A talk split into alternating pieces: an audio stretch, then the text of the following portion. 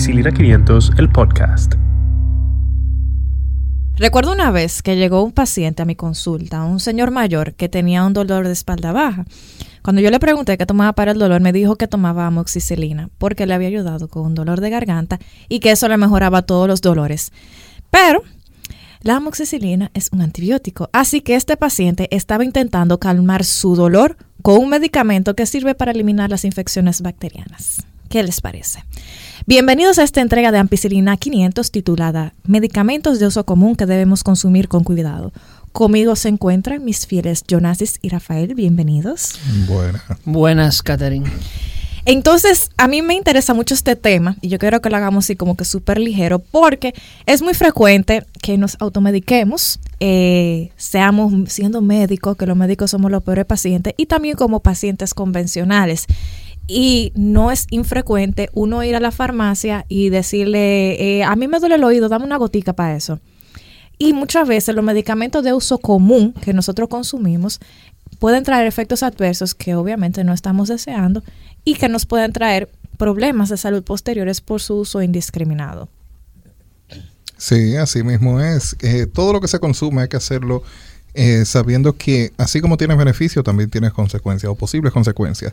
Entonces, cualquier sustancia que nosotros eh, decidimos ingerir o tomar para una afección viene con su posible toxicidad y sus efectos adversos. Por eso todas las cajitas, todas las, es bueno leer siempre la caja de su medicamento, porque además de que dice la dosis correcta, también nos habla sobre los posibles efectos adversos que debemos tener en cuenta y si tiene alguna situación en la cual tomarla en conjunto con otro medicamento puede traer consecuencias. Exactamente, y, e incluso backstage estábamos comentando sobre los dolores de cabeza. Tú decías algo muy interesante sobre eso. Sí, eh, estábamos conversando de que eh, si uno le duele la cabeza, ¿qué hace? Se toma una pastilla. ¿Qué pastilla? Hay muchas personas que se toman una pastilla, como dijo Catherine con el relato de su paciente, se toman un antibiótico para un dolor de cabeza, porque fueron al colmado y en el colmado le dieron esa pastilla para dolor de cabeza, o porque una tía que le dio una cosa y le dieron esa. Entonces, por eso siempre empezaremos, eh, vamos a empezar este podcast diciendo que cuando usted tiene una afección, acuda a su médico. Y no comparta los medicamentos, por favor, porque lo que a usted le funciona no necesariamente le tiene que funcionar al otro. Claro, porque la razón por la cual a mí me duele la cabeza es muy diferente o puede ser muy diferente a la cual a Rafa le duele la cabeza. Exactamente. Entonces, vamos a comenzar sin más preámbulos entre los medicamentos que más utilizamos.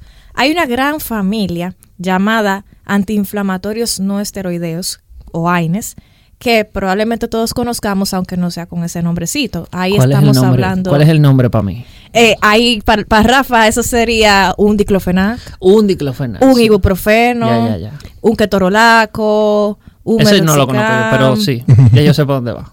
Exacto, todo ese tipo de analgésicos. Y eh, hay, hay, hay, uno que no es un AINE, pero que se utiliza para igual causar, eh, provocar analgesia y para bajar la fiebre, que es el acetaminofén. Por eso, los que son alérgicos a los AINES o a la aspirina les damos acetaminofén. Hay gente que es alergia a los acetaminofén. Al acetaminofén Eso sí lo controlo yo. Tiene gripe, ahí abímbate de, de, acetaminofén.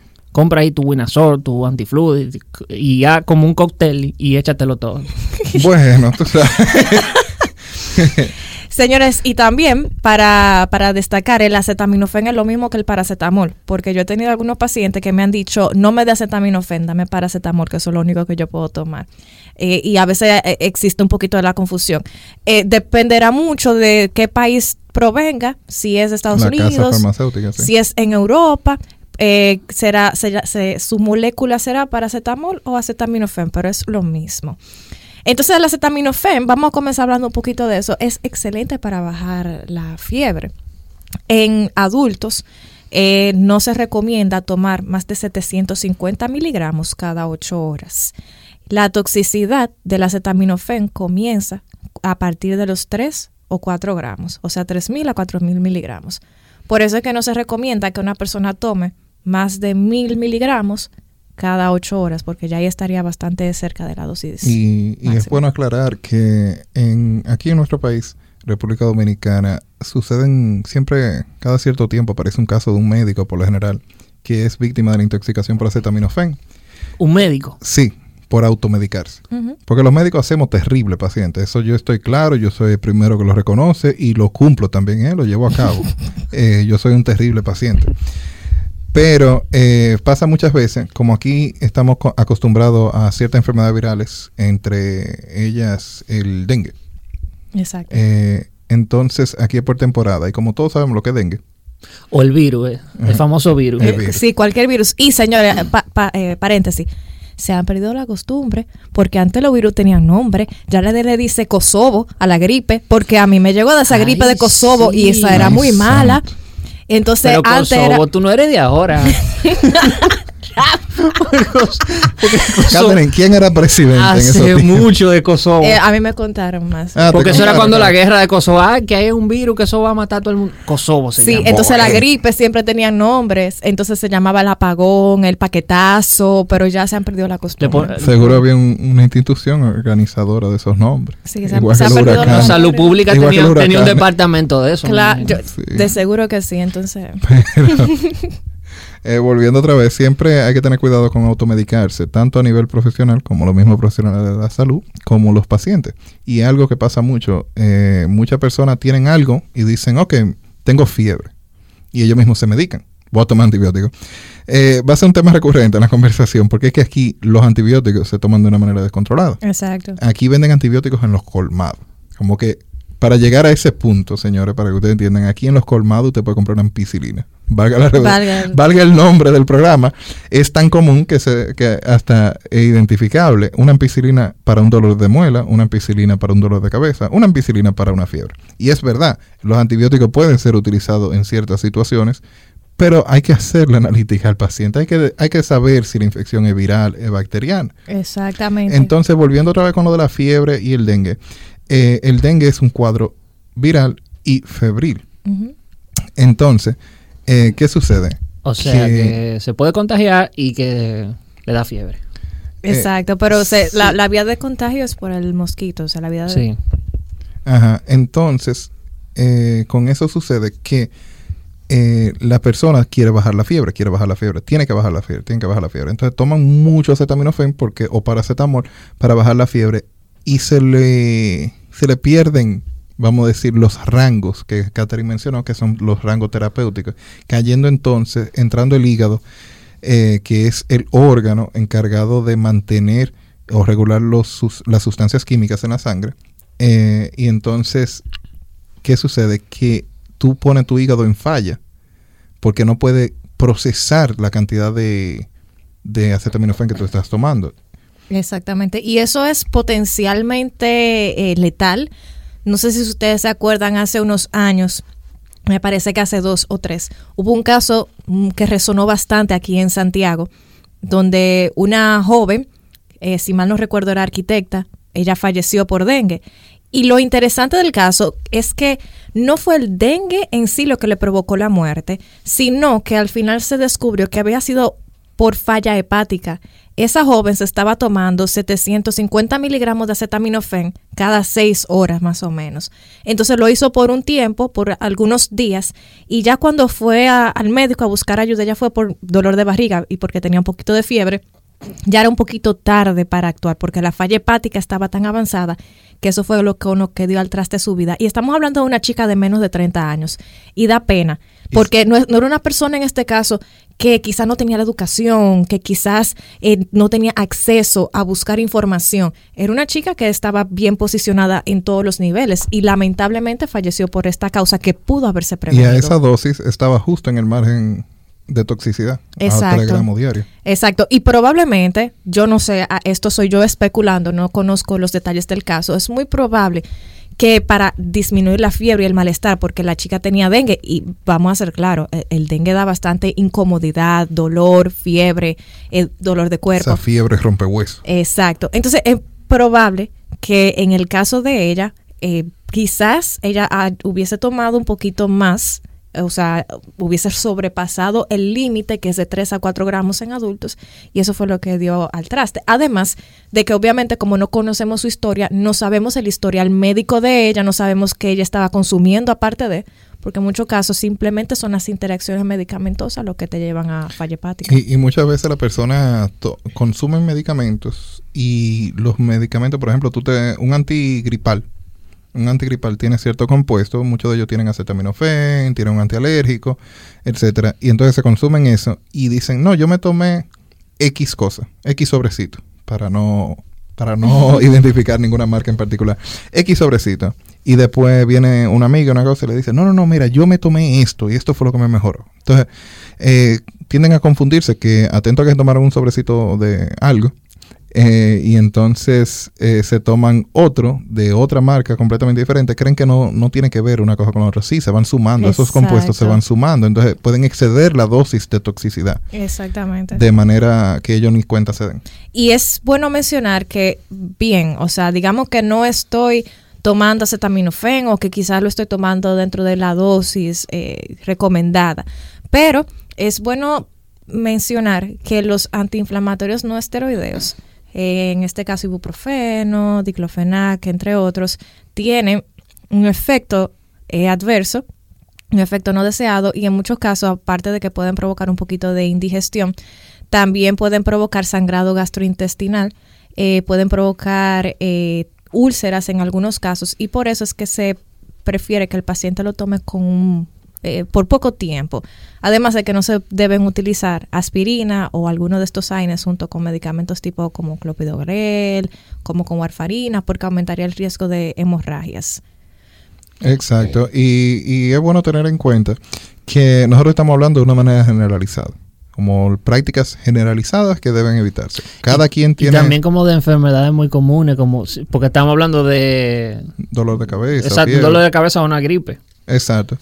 Pero que, que asimismo quisiera aclarar que estamos hablando de manera general en cosas que uno debe de tener en cuenta. Cada persona ya si su médico le dio una indicación de un tratamiento, ya su especialista tiene tiempo conociéndola y usted entiende que lo hemos contradecido, es bueno, se lo lleva a su colación, pero tampoco que deje de tomárselo. Exactamente, porque vamos a hacer un paréntesis y vamos a dejar algo en claro. Por ejemplo, para artritis reumatoide, las dosis que se utilizan de, de ibuprofeno, por ejemplo, a veces de aspirina, son bastante altas. se llaman dosis antirreumáticas y es precisamente para disminuir la inflamación y el dolor bastante intenso. O sea, que no es que lo deje de tomar, sino que si ya usted lo está tomando con, con bajo vigilancia médica, perfecto, sígalo tomando.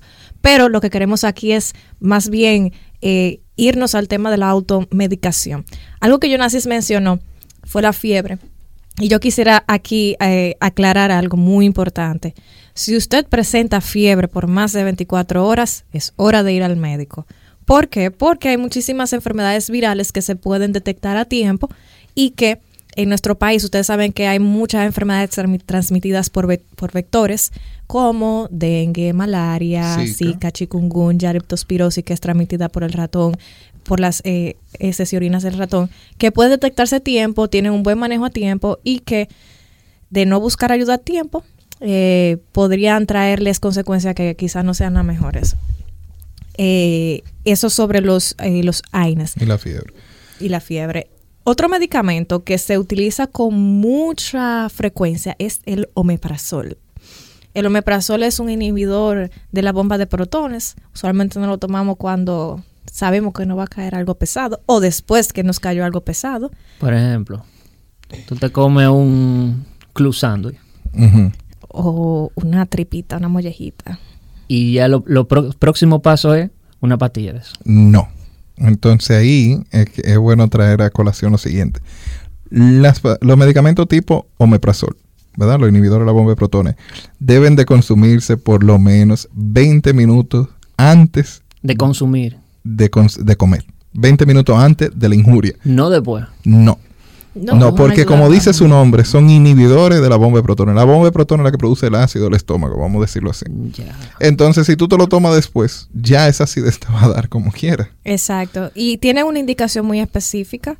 Usualmente se utiliza en el contexto de gastritis para esos pacientes que comer les causa un poquito de dolor o bien esos pacientes quieren hacer un debarajute, como decimos aquí, un desajuste en su dieta o saben que por alguna razón van a consumir eh, grasas, van a consumir un poquito más de lo que van, lo que están acostumbrados, entonces se les recomienda. Y, por lo general, Rafa, eh, se debe de evitar el uso de ellos porque yo me voy a comer eh, tal cosa, entonces me voy a tomar un omeprazol. No es lo recomendable. Eh, se utilizan mucho como protectores gástricos, sí. el paciente está enfermo, no está alimentándose bien, entonces se le, se le indica un, un, medicamento de eso para protegerle el estómago, la capa interior del estómago. Pero a la hora de tú darte unas alturas y te tomas un medicamento de eso para evitar un efecto, cuando viene a ver tú estás enmascarando otra condición que tú tienes. Entonces la solución no necesariamente es esa, sino que debes de ir al médico a, realizarte las pruebas necesarias para determinar por qué tú tienes ese síntoma. Exacto. El problema del omeprazol, pero ya a largo plazo, eh, y ahí ha entrado muchísima controversia con lo que los eh, gastroenterólogos venían recomendando de forma tradicional, es que a largo plazo, o sea, de forma de años o uso crónico por años, se ha visto que los pacientes tienen mayor índice de osteoporosis, mayor riesgo de fracturas y de infecciones intestinales. Pero siempre eh, recordando que esto es a muy largo plazo, hasta se encontró un, un nexo entre el uso de omeprazol a largo plazo y de forma indiscriminada con el cáncer de estómago. Muy interesante.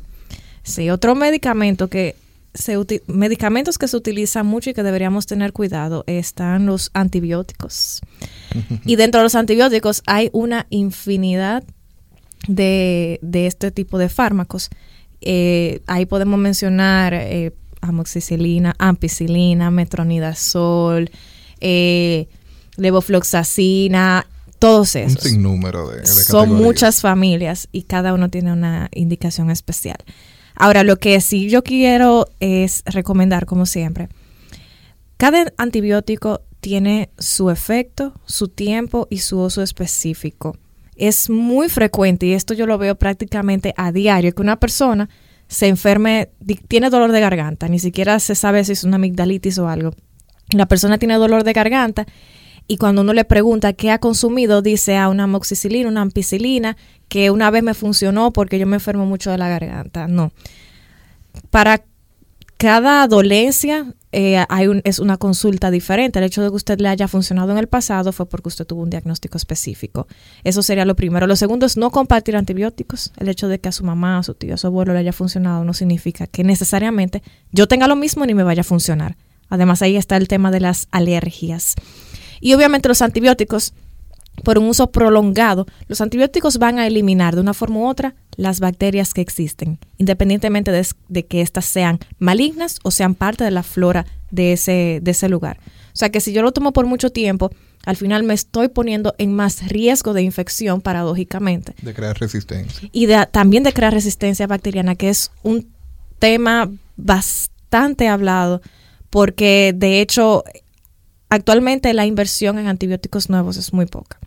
Entonces, eh, la, gente se está enfermando de enfermedades, valga la redundancia, que antes se podían tratar fácilmente, pero que ahora está presentando resistencia a los antibióticos. Por eso no debemos tomarlos. Y que, como tú decías, los antibióticos no discriminan. Eh, es verdad que hay organismos, por ejemplo, sería bueno aclarar, si es una infección bacteriana que se tiene, y las infecciones bacterianas pueden presentar síntomas en común con las virales. Es bueno aclararle eso al público. Usted puede tener una afección en la garganta, le duele la garganta. Ese dolor de garganta puede ser tanto como un virus como por una bacteria. Entonces, sabiendo esto, los antibióticos solo van a tratar bacterias, pero no todo antibiótico ataca toda bacteria. Exactamente. Ni es específico a toda bacteria. Hay bacterias que son resistentes a ciertos antibióticos, dependiendo, porque las bacterias también se clasifican. Entonces, si es un virus, un antibiótico no le va a hacer absolutamente nada. Ni cosquillas. Eso es un efecto placebo completamente. Si usted tiene una infección viral y el antibiótico le bajó la fiebre, usted no tuvo fiebre. O se la bajó o fue mental. Pero es bueno aclarar que muchas veces vamos con ese, recibimos al paciente con ese dolor de garganta. Entonces, es bueno que uno le haga lo que es la historia al paciente y uno determina entonces que basado en esa historia, basado en el tiempo, basado en los síntomas, la intensidad de la fiebre, cuánto día tiene con síntomas eh, y otras presentaciones que todo médico capaz debe de, poder interpretarlo, entonces ahí va a elegir el tratamiento y por eso es que debemos evitar el uso de antibióticos, porque los antibióticos no discriminan muchas veces, como dije. Eh, uno tiene bacterias en su cuerpo que son una flora normal. Exacto. La tiene en la piel, la tiene en el intestino, la tiene en toda parte. Entonces, esas bacterias son bacterias buenas, como, como quien dice. Cuando tomamos antibióticos por tiempo prolongado, como decía Catherine, también atacamos esa flora normal. Y al hacer eso, entonces lo que sucede es que nuestro organismo que funcionaba normalmente, que estaba completamente bien, y que esa bacteria, esa flora normal, estaba trabajando por nosotros para metabolizar los alimentos, etcétera, etcétera, etcétera. Ahora nosotros la estamos acabando. Entonces fuimos a curar un problema y estamos generando otro, con, sin contar con lo que es la resistencia. Cuando tomamos antibióticos y lo hacemos como lo hacen aquí tantas personas en República Dominicana, por, e, los antibióticos aquí dicen de 7 a 10 días, ¿verdad? De tratamiento. O dependiendo de la condición, hasta 3 meses.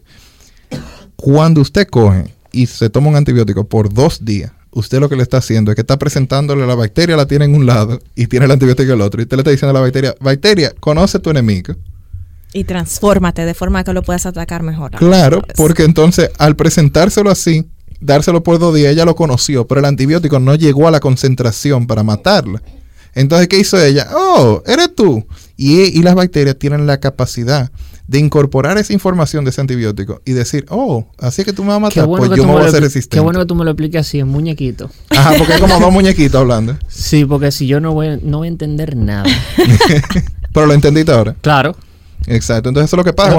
Es, una guerra. Exacto. Exacto. Ya. Y ella incorpora esa información para decirlo así. Ella, oh, así que tú me quieres matar. Pues mira, lo incorpora en su ADN de ella. Y coge y se modifica. Y dice, yo voy a usar esta otra estrategia. Exacto. Entonces, ¿tú sabes cuál es el problema principal? Que digamos que yo tengo esa bacteria que es resistente a los medicamentos, a un antibiótico específico, yo vengo y te saludo, y digamos que una bacteria que se transmite por microgotas, eh, al hablar, al toser, entonces yo vengo y te saludo, te toso cerca, y automáticamente tú adquieres esa infección por esa bacteria. Entonces, igual que a mí no me funcionaba tres antibióticos, a ti tampoco te van a funcionar. Porque yo te estoy transmitiendo, tú estás cogiendo la bacteria que es resistente a ese antibiótico. Entonces, eso es un problema de salud serio y la OMS ya lo ha colocado como una de las de los problemas de salud que nos afectaron el año pasado y nos van a seguir afectando porque eh, eso no se va a acabar por ahora. Por eso es que todos los antibióticos deben ser usados con cuidado y bajo indicación médica. Así es. Otro medicamento que se usa mucho, y atención, aquí voy con las mujeres, son los antifúngicos. En español dominicano son los medicamentos que se usan para los hongos. ¿Y por qué digo las mujeres? Porque esos son los que vienen en los óvulos vaginales. ¿Y qué hacemos muchas veces aquí después del, del periodo menstrual? Siempre, las mujeres siempre pedimos. La limpia. Ay, dame un óvulo para yo limpiarme. Eh, primero que todo, la menstruación no es algo de lo que usted necesita limpiarse. Eh, no es nada sucio, usted no está sacando nada malo. Así, y de hecho, la menstruación, con la menstruación ya usted va eliminando esa sangre y esos residuos que ya su cuerpo no necesita más. Entonces, no, usted no necesita ayudar al cuerpo porque el cuerpo lo hace solito y lo hace muchísimo mejor que nosotros. Y de hecho, utilizar eh, estos medicamentos para los hongos de forma indiscriminada hace, obviamente, que, la, que el medicamento pues no vaya, no, no haga nada, obviamente porque pierde eficacia. Exacto, pierde eficacia porque si no tengo ninguna infección por algo no me va a hacer absolutamente nada. Y también lo más importante es que si usted lo usa de forma repetida, entonces su piel o el, el lugar donde se lo esté depositando va a sufrir y se va a ver afectado. Algo muy importante también es que antes de uno utilizar cualquier medicamento para los hongos, cualquiera que sea, su médico le tiene que mandar a hacer pruebas hepáticas, pruebas del hígado, para ver si usted lo puede usar, si su hígado está en capacidad de tolerar esa carga de medicamentos para, para los hongos. Así que nada de usar. Eh, y a veces hay gente que te llega como con un, como decimos aquí en Dominicano, una ñañara, una lesión en la piel, y, te, y tú le preguntas, ¿qué tú te pusiste? No, una cremita ahí. Sí, ahí, va. Tú vas a la farmacia y pides canestén y te, y te, eso te resuelve la vida. Exactamente. Y, y eso, eso es un inconveniente porque usted va a la farmacia y le, y le enseña la lesión al farmacéutico que no necesariamente tiene por qué ser médico. Hay, gente, hay estudiantes de medicina. Eso es muy común. Y usted le dice, mira, ¿qué funciona para eso? Y se lo enseña. Y ellos le dan lo que ellos entiendan, que casi siempre termina siendo o un esteroide o un medicamento para los hongos. O lo que le haya funcionado a otra persona. Exactamente, que no necesariamente tiene que ser su experiencia. Algo sumamente interesante que yo quería tocar con ustedes es el tema de la menopausia, porque la menopausia aquí toca muy sensiblemente en medicamentos que debemos usar con cuidado. Ustedes saben que durante la menopausia hay unos... unos Interesante, pues yo no controlo mucho de eso. hay unos síntomas que quizás ustedes conocen. ¿Le da a la mujer o es? A las mujeres solamente. En los hombres realmente se describe lo contrario, la andropausia. Y en vez de sentirse con mucho calor, Uno se siente con frío el hombre. Ah, frío. Frío en, en, los hombres, en la andropausia. Pero el asunto es, como que para definirlo de manera generalizada, es un cambio hormonal. Como que una etapa de cambio en el cual una transición de la edad de la mujer, principalmente. Ya, eso es el cuerpo diciéndote, ya la cédula tuya hay que renovarla. No, sino que todo en la vida es finito, incluyendo la vida misma. Entonces, eh, el equilibrio que mantiene la mujer durante, eh, desde el momento de su pubertad, en base hormonal, en base a un ciclo, un ciclo, un ciclo, un ciclo. Y cuando llega ya a esa edad que se aproxima a los 50 años de edad, eh, entonces ya ese balance hormonal se va perdiendo. Exacto, la mujer ya deja de producir eh, estrógeno como antes y por eso vienen todos esos síntomas de sofoco, de bochorno, cambios de humor. Y antes algunos ginecólogos recomendaban una terapia sustitutiva o, de reemplazo hormonal. O sea, tú no estás produciendo hormona, eh, hormonas, en este caso estrógenos, pues darte una terapia sustitutiva con estrógenos. Te vamos a dar lo que a ti te está faltando ahora mismo. Exacto, porque la lógica era la lógica era que si ya tú no estás menstruando, tu ciclo acabó, ¿verdad? Rompiste, tú tienes 30 años de edad, con 30 y pico de años, casi 40, ciclando, en ciclo, todos los meses lo mismo. Libera un óvulo y hay unas curvas de, de, hormona que no, no, no, vamos a entrar en esos detalles, pero... Y entonces ahora se te acabó eso, por ende la solución es continuártelo. Esa, esa era la lógica del... Pero ¿por qué habría que continuarse? Entonces, Catherine, como iba diciendo. Eh, básicamente, lo, la lógica para continuarlo, en este caso, era para evitar los síntomas o para mejorarlos bastante. Solamente por eso. O sea, no es un asunto de salud, de que se va a morir o lo que sea. No, nada de eso. De hecho, ahora mismo lo que se recomienda a nivel internacional es no dar terapia sustitutiva con estrógenos a las mujeres, a menos que la mujer entienda sus riesgos y sus beneficios y como quiere ella elija seguirlo tomando.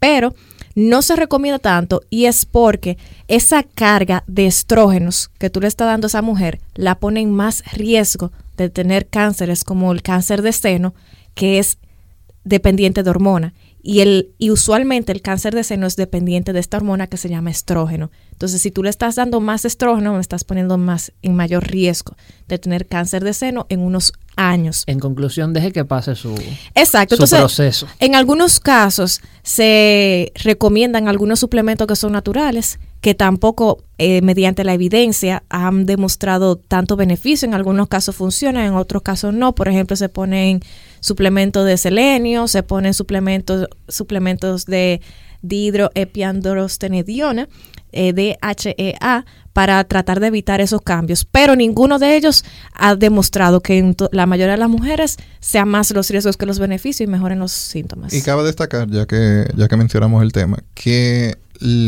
para responderle a Rafa, el tratamiento se da para minorar los síntomas. Entonces, ¿cuáles son esos síntomas que de verdad le molestan a las mujeres?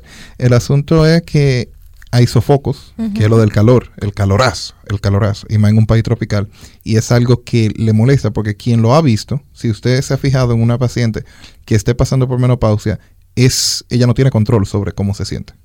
Es de un pronto se le mete un Yo tenía una jefa que estaba pasando, atravesando sobre y yo tenía que abandonar el lugar porque era, era, la, era la mejor la solución, porque me iba a caer una. No, porque entonces son sofocos y escalofrío. Entonces, en un segundo tiene calor, en otro segundo tiene. No, y ella era bacana, porque ella decía, ay, yo tengo esta menopausia. Y comenzaba como con uno, como un desespero, una cosa. No, es y es serio. Entonces, problemas para dormir, cambio de humor.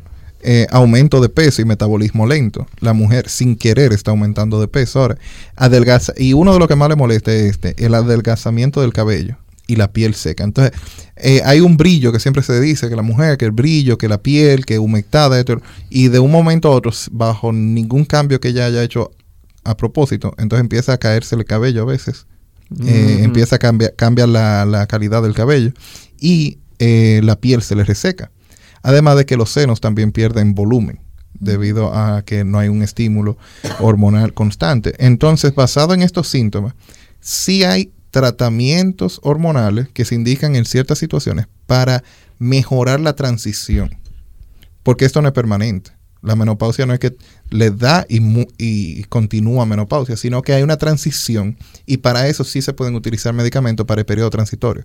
Ahora, hay personas, pacientes y médicos que utilizan los medicamentos para revertir estos síntomas que dijimos. Entonces, cuando el paciente cree que lo que estamos haciendo es retardando algo, es diferente a que te estamos mejorando la situación.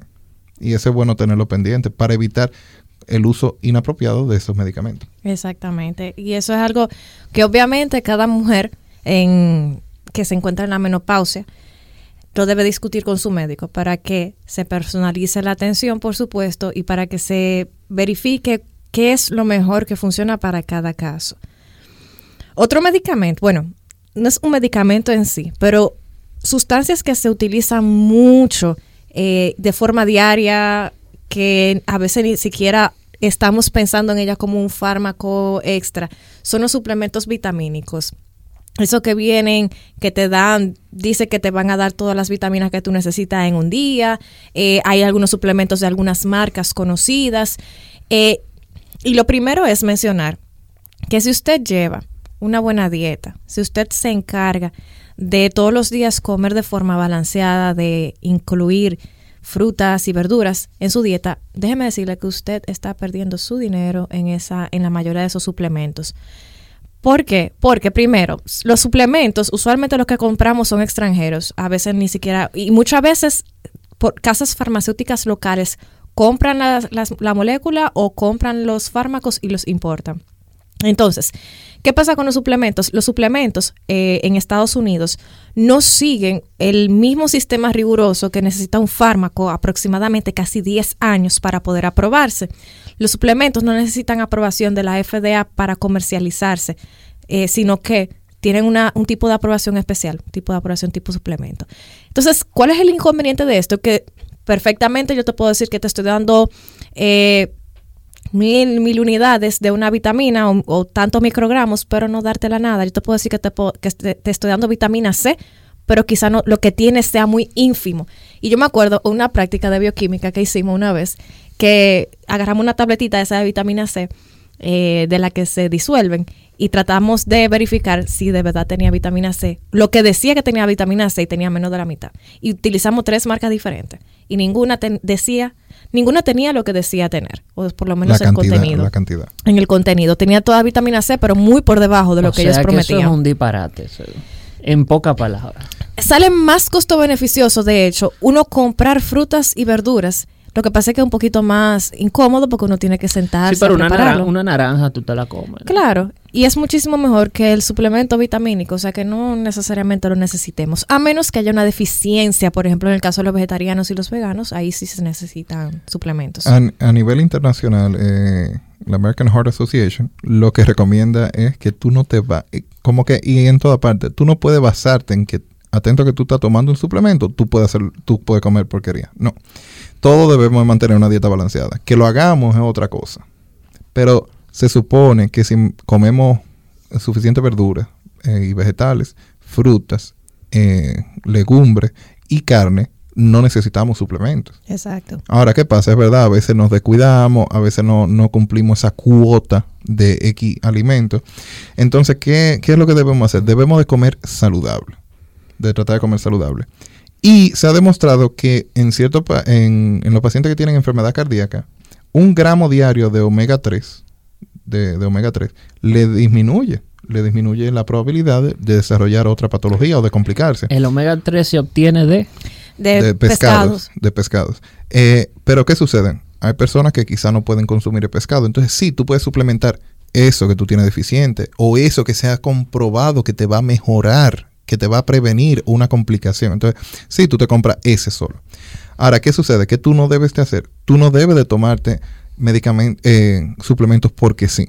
Por ejemplo, dicen, eh, hay evidencia científica que no, no se ha visto ninguna mejoría con tomar A, vitamina A, C o E. Y, como dijo Catherine, la vitamina C que uno compra ni viene la, la, cantidad que te están ofreciendo. Y de hecho hay que tener mucho cuidado con la vitamina A, D, E y K. ADEC. Usted se acuerda por eso, por ADEC.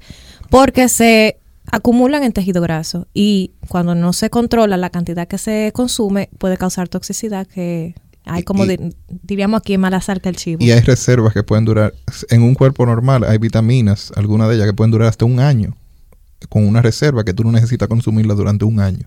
¿Qué, tipo de vitaminas? Y hay personas, la, la que se diluyen en, la, en las grasas, por ejemplo las liposolubles, como no están renovándose a diario, entonces tú puedes tener, y después que tú llegaste a esa cuota, porque el cuerpo es algo maravilloso. El cuerpo coge y deja. Entonces, como él coge y deja, tú comes. Si tú tienes tu reserva de vitamina A baja, él coge y la repone. ¿Verdad? Y suplementa la de ese día pero él guarda una cantidad suficiente como para que en caso de que tú dejes de comer vitamina A por, un mes, vamos a poner, acaso. entonces tú todavía tienes tu reserva. Tampoco es que está acabando de un día para otro. Por eso es que no hay necesidad, por lo general, de reponerla diario. Por ejemplo, esa que tú dices en el caso de la vitamina A, eh, se acumula en hígado y puede durar hasta dos años acumulada. dos años. Dígase, tú tener una reserva acumulada. La reserva, exacto. Entonces, ¿qué no se debe hacer también? Además de no consumir eh, todas, porque sí, no puedes contar solamente con un suplemento. Como dije al principio, tú no puedes asumir que porque tú te estás tomando esa pastilla que viene con todas las vitaminas y minerales, ya tú puedes comer toda la porquería del mundo. O no tienes que comer adecuadamente. Porque hay gente que hace dieta así. No, yo no voy a comer. Yo me voy a comer un pan, yo me voy a comer esto, yo me voy a comer aquello, pero se están tomando un suplemento, entonces ellos consideran que es tan saludable. Y eso no es correcto. Exactamente. Y a mí me gustaría traer a colación de forma breve el caso, bueno, varios casos que han sucedido y que se han publicado en la literatura científica de eh, consumo de suplementos de una marca específica que está asociado a falla hepática. Y antes de eso, yo quisiera eh, mencionar que en algunos casos a esos suplementos le echan algunos excipientes, que son sustancias que se utilizan para mezclar, o le o se utilizan algunas sustancias que bien no, no han sido estudiadas a profundidad o no se sabe bien la toxicidad que pueda demostrar en algunos pacientes de este tipo de suplementos. Porque era que consumían ese suplemento solamente. No, o sea, de todos los días, de forma diaria, se tomaban una pastillita. Y al principio los médicos no sabían qué era lo que estaba sucediendo. Eh, me recuerdo el caso de una paciente, un estudio que leí, y cuando le hicieron el cuestionario por segunda vez, ella dijo, ah, sí, yo estoy tomando este suplemento específico. Y ahí, cuando revisaron los ingredientes y cuando hicieron las pruebas toxicológicas al medicamento, se dieron cuenta que era el medicamento que le estaba causando. Y fue tan tal que una vez ella eh, se le retiró ese medicamento y ya dejó de tomarlo, volvió a la normalidad. Ah, mira. Sí. Eh, es un asunto interesante. Yo siempre trato de decirle a, a mis amigos y a los pacientes y a todo el mundo que todo lo que uno se entra en el cuerpo va a tener su beneficio y su consecuencia. Sea porque sea. Si tú te tomas un antibiótico, así mismo como te va a tratar tu infección, también trae consecuencias, como dijimos antes. Entonces, no existe la cura milagrosa. Eso de que este es el suplemento que me va a hacer rebajar sin, ninguna, sin ningún efecto adverso, que es lo que publican, eso es lo que publican en la noticia. Dice que tómate esto y vas a rebajar 10 libras sin ningún efecto adverso. Eso es mentira. Eso es mentira. Hay que, hay que entender que todo lo que se hace tiene una consecuencia. Entonces, como dice Catherine, ese suplemento de esa compañía, ah, sí que tú rebajas, es verdad, probablemente te pones a rebajar, quién sabe. Pero, pero viene con sus consecuencias. Entonces tú tienes que saber si tú estás dispuesto a vivir con esas consecuencias. Exactamente. Hay algunos medicamentos y alimentos que hay que consumir con cuidado. En farmacología se habla de un efecto eh, sinérgico cuando dos medicamentos se utilizan juntos y uno mejora la acción de otro, uno potencia la acción de otro. Por ejemplo, en algunos casos como analgésicos se utilizan el acetaminofén y en algunos casos se le añade a ese acetaminofén codeína para mejorar el efecto analgésico, o sea, para quitar el dolor. Por ejemplo, en el caso de la amoxicilina con el ácido clavulánico para la como antibiótico. Hay algunos casos que sucede lo contrario, que son antagonistas, o sea que cuando yo tomo ese medicamento junto con otro medicamento u otro alimento, el efecto se va a cancelar entre sí, no, no va a ser gran cosa. Eh, no le estamos pidiendo al público que sean farmacólogos ni que se memoricen todos, sino que siempre tengan en cuenta eh, cuando su médico le dice que no consuman ese medicamento con algo o al contrario, que lo consuman luego de haber eh, comido algo o de haber utilizado algún protector gástrico. A mí me pareció súper interesante entre alimentos que influencian el uso de algunos medicamentos, el aguacate. Ajá. Que influencian. Sí, el aguacate, ustedes saben, bueno, hay un efecto que se llama, que también sucede sobre el hígado, y es cuando una sustancia funciona como un inductor enzimático o como un inhibidor enzimático. En, en español ahora. Exacto, en español ahora. Un inductor enzimático es cuando se consumen las dos, los dos medicamentos, cuando un medicamento o una sustancia aumenta la actividad de esa parte del hígado que está metabolizando, o sea, hace que funcione más rápido. Por eso el tiempo de vida media de ese medicamento es más corto. O sea, si yo tomo algo que sea inductor sin yo saberlo, el medicamento que yo me tomé va a durar menos su efecto, porque se va a aclarar más rápido de mi sistema, va a salir más rápido del sistema. Entonces, el aguacate que... que... El en un ejemplo, dame un ejemplo. Yo por ejemplo, agarro mi tajada agarra, si por ejemplo tú fueras un, un paciente que está utilizando warfarina, porque no es para todos los medicamentos, este es en el caso de la warfarina específicamente, y consumes aguacate, el aguacate funciona como un inductor enzimático, o sea que el efecto de la warfarina va a ser menor. O sea que va a pasarse más rápido.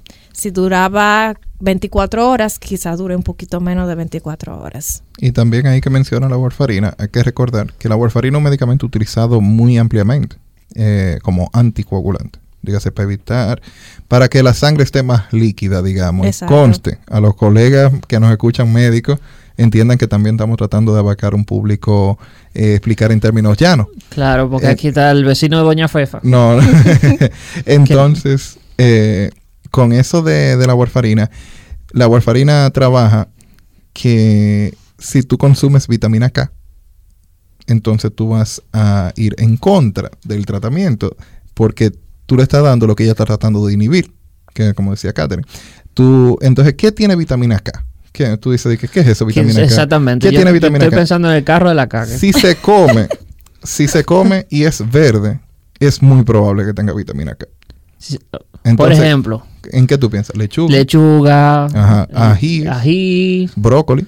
Exacto, pimentón de ese verde. Exacto. Si es verde, por lo general, es una regla que uno le da a los pacientes, un, un, rule of thumb que uno le da a los pacientes, como que si es verde y se come, entonces tiene vitamina K. Evítalo porque tú te estás tomando un medicamento que está bloqueando el mecanismo por el cual la vitamina K te hace coagular y entonces es contraproducente tú tomar, tú comer lo que tú estás bloqueando. Exacto, eso, y eso aclaramos otra vez específico para el caso de la warfarina. De la warfarina, exacto. En el caso, por ejemplo, del jugo de toronja, algo muy interesante. Aquí hay muchos pacientes que sufren de la presión alta, que toman eh, antihipertensivos que tienen nifedipina o amlodipina. El jugo de toronja sirve como un inhibidor enzimático, en otras palabras. Cuando la inducción lo que hacía era que aceleraba el proceso de depuración y la inhibición lo que hace es lo contrario, que inhibe el proceso o que lo enlentece. ¿Cuál es, eh, qué hay que recordar de esto? Que cuando se inhibe o se enlentece el proceso, el medicamento que tú te tomaste va a estar circulando por la sangre más tiempo. Entonces, muchas veces eso no es un efecto que tú quieras. Sobre todo cuando tú, es un medicamento que se toma de forma diaria. ¿Por qué? Porque si todavía tú tienes la dosis del día anterior y te tomaste otra dosis, te va a hacer como si tú estuvieras tomando la dosis doble. entonces, yo veo que Rafa está. No, yo estoy esperando que ella. Tratando de comprender. que ella termine para hacer la pregunta. No, pero mira, yo te voy a ayudar también para, ayudar. Eh, cuando hablamos de inductores, imagínense que usted está caminando. Yo más, o menos, entendí lo de. Porque es como si tú te estuvieras eh, eh, metiendo dos patillas. No, no, pero. Al otro día, o sea, como que todavía tú tienes el efecto del medicamento, el del día anterior todavía lo tienes al otro día. Pero yo le voy a poner un ejemplo práctico para, para el público también. Eh, cuando hablamos de inductor, imaginen que ustedes van caminando en un pasillo largo de eso de los aeropuertos y está la escalera, el asuntito eléctrico que uno se monta, se para, pero ella corre en el mismo Tú desarrollas super velocidad. Exacto, ahí tú te montaste en un inductor. Va a ser que tú llegues, tú vas para el mismo punto y tú ibas a llegar como quieras, pero tú te montaste en un inductor, te va a llegar más rápido. ¿Qué es un inhibidor? Entonces, el mismo asunto, pero él va, él va en reversa. tú te montas Algún día tú vas a llegar. Él no va en reversa, pero él va mucho más lento. Algún día tú vas a llegar, pero vas a llegar más lento que lo que tú hubieras llegado caminando tú. Entonces, para, para, usar ese ejemplo. Exactamente. ¿Tú ibas a preguntar algo, Rafa? No, yo eh, sigue desarrollando porque yo estaba... bueno, yo estoy pensando en el aguacate todavía. el jugo de toronja sirve como, bueno, actúa como un inhibidor enzimático de la amlodipina, de la nifedipina y de algunos medicamentos de uso psiquiátrico como carbamazepina, midazolam, alprazolam, entre otros. Y por eso hay que tomarlo con cuidado. En el caso, por ejemplo, hay algo muy interesante. Entonces, déjame si eh, tú te estás tomando un medicamento de eso. Ajá. Tú no puedes beber jugo de toronja. No, no, debes y, se lo dicen así al paciente, mire, usted se está tomando este medicamento, evite la toronja, no la vea ni en la mata. Sí, sí, uno indica eh, mucho medicamento de esa categoría que interfiere, que el jugo de toronja lo interfiere, eh, por lo general los médicos ya tienen como una fotocopia de una listita de si estás tomando X cosa, por favor no tome esto. Y se la entregan a los pacientes, yo lo he visto eso ya. Ya. Exacto. Eh, otros, otros alimentos que inciden en la acción de algunos medicamentos de uso común es, por ejemplo, el ajo. El ajo aumenta la actividad antiplaquetaria, por eso eh, actúa inhibiendo, bueno, por eso es que no se debería consumir junto con AINES o aspirina o, anticoagulantes. Y no solo, bueno, no te va a hacer daño si lo consumiste una vez, solamente tener en cuenta de que si lo consumes de forma frecuente, porque consumes, eres de esos pacientitos a los que todavía se les indica tomar aspirina o por alguna razón tienes que tomar AINES, entonces tener cuidado con el consumo concomitante algo que nosotros utilizamos mucho, la manzanilla, con el té de manzanilla. Y bueno que Y muy bueno que es. Para calmarse. Y mira qué interesante, qué bueno que tú dices eso, porque eh, hace interacción con medicamentos que son básicamente de uso psiquiátrico con las benzodiazepinas, con los opioides, con los barbitúricos. O sea que hay que no beba té de manzanilla. Si usted está consumiendo algún psiquiátrico, algún medicamento para, para con uso psiquiátrico. Y eso está sumamente interesante porque muchas veces lo que comemos puede incidir en lo que en los medicamentos que nosotros eh, utilizamos de forma común. La, la lección para de, de este de este podcast y de este episodio, lo que yo quiero que siempre recordemos es que no es que si usted se toma un, si, no es que si usted tiene una fiebrecita, tiene un dolor de cabeza, eh, no pueda tomarse un acetaminofén perfectamente. El médico no va a estar en su casa a las 3 de la mañana cuando usted esté con los síntomas gripales, por ejemplo, de fiebre, sino que tengamos cuidado al consumir medicamentos, porque muchos de todos los medicamentos que utilizamos, la gran mayoría, han, pasado por un proceso bien riguroso para que se lancen al mercado. Son seguros, son buenos, pero todos tienen su indicación. No los tomen fuera de la indicación del médico. Aprendamos a tomarlos y sobre todo concienticemos a los demás que el uso indiscriminado de medicamentos puede traer consecuencias. Todos los medicamentos tienen efectos adversos, todos y cada uno de ellos. Queda en nosotros entonces decidir si lo seguimos utilizando, si los riesgos son mayores que los beneficios, pero siempre la recomendación es utilizarlo como su médico le ha recomendado. Pues muchísimas gracias eh, por su atención.